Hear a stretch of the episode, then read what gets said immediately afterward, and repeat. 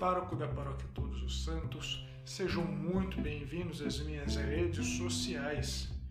Quero te convidar a curtir a página da Paróquia Todos os Santos, tanto no Facebook como no Instagram, que você vai encontrar como Paróquia Todos os Santos Imbu.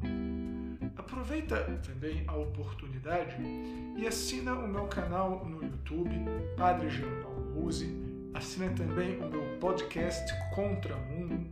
No podcast, além de comentar a liturgia diária, nós também poderemos fazer comentários sobre notícias da igreja ou outros assuntos que não são convenientes de serem tratados no âmbito litúrgico.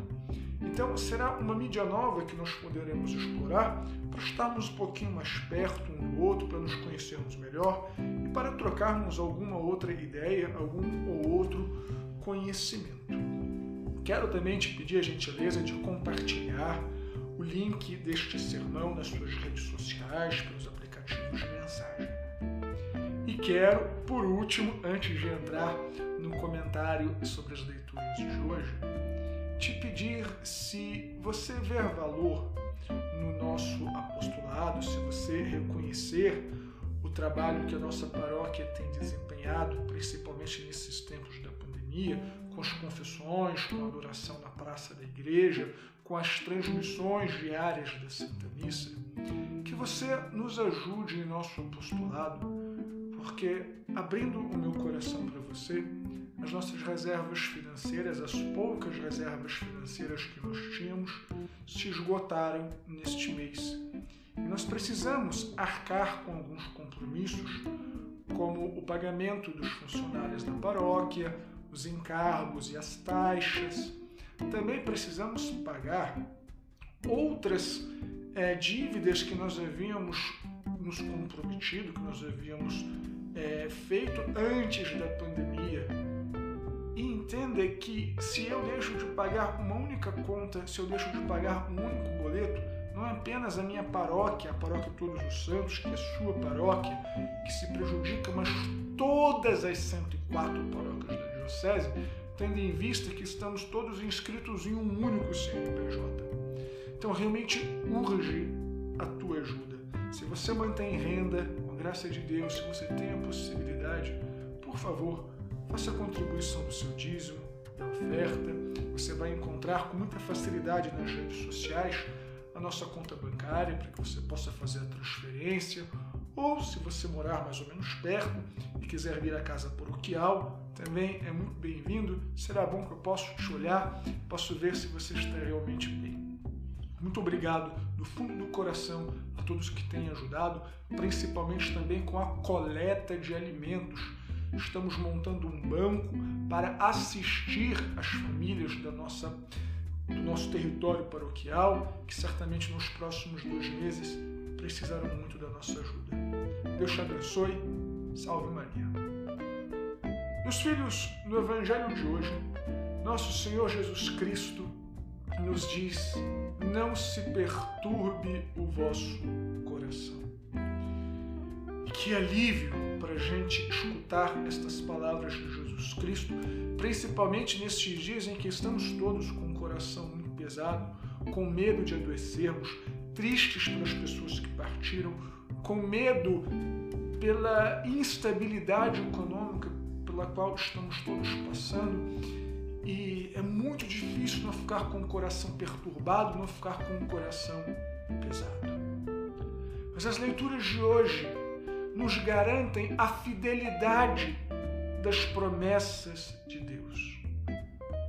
De fato, na primeira leitura, São Paulo faz um resumo da história da salvação, confirmando que, mesmo nos momentos mais difíceis, quando as autoridades entregaram Jesus para ser morto, para ser crucificado, mesmo ali, quando os apóstolos pensaram que tudo tinha sido frustrado, que tudo tinha dado errado, mesmo nos momentos mais difíceis e impossíveis compreender somente à luz da razão humana,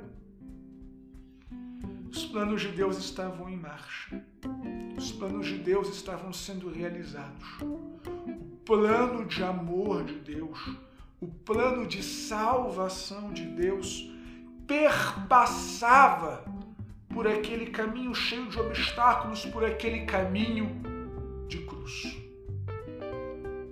Aliás, promessas caminho são os temas centrais do Evangelho de hoje. Jesus nos promete que na casa do Pai há muitas moradas. Com isso, Jesus nos garante que a nossa meta, o nosso destino, para além da peregrinação deste mundo, não reside aqui. A nossa verdadeira morada, ou seja, o objeto das nossas aspirações, não pode estar somente nesta vida. É claro que nós temos que nos comprometer com coisas nessa vida, nós temos compromissos, nós temos é, que arcar com a responsabilidade das nossas escolhas, nós temos família, nós temos paróquia, nós temos um monte de realidades às quais nós devemos enfrentar e contribuir de alguma maneira. Porém, o nosso destino não é aqui. O nosso destino são as moradas do céu. Portanto, nós devemos nos ver nesta vida como peregrinos, com alguém que estamos caminhando, mas que aqui é apenas uma passagem. E qual é o caminho que devemos trilhar para chegarmos a esse destino, para chegarmos a esta meta que são as moradas no céu? caminho nos afiança Jesus Cristo, é Ele mesmo. Eu sou o caminho, a verdade e a vida. E ninguém vai ao Pai, ninguém vai ao céu, senão por Ele. E quando Jesus nos afirma que Ele é o caminho, e quando mais ainda Jesus nos afirma que Ele iria ao Pai e voltaria, a fim de que onde Ele estivesse, nós também estaríamos. Ele nos promete trilhar este caminho conosco. Se ele nos diz que nós estaremos aonde ele estiver, e nós estamos aqui agora neste peregrinar, significa que ele está aqui conosco. Jesus não é uma personagem da história. Jesus não é apenas uma promessa de uma vida futura. Jesus é o caminho que caminha com a gente. Jesus é a meta, mas também é aquele que está conosco aqui e agora. Jesus é a vida eterna, mas também é a nossa vida presente. De tal sorte que, ainda que, como a época dos apóstolos, às vezes pareça que tudo deu errado, às vezes pareça que estamos sozinhos, às vezes pareça que as nossas esperanças estão frustradas. Acredite no Senhor.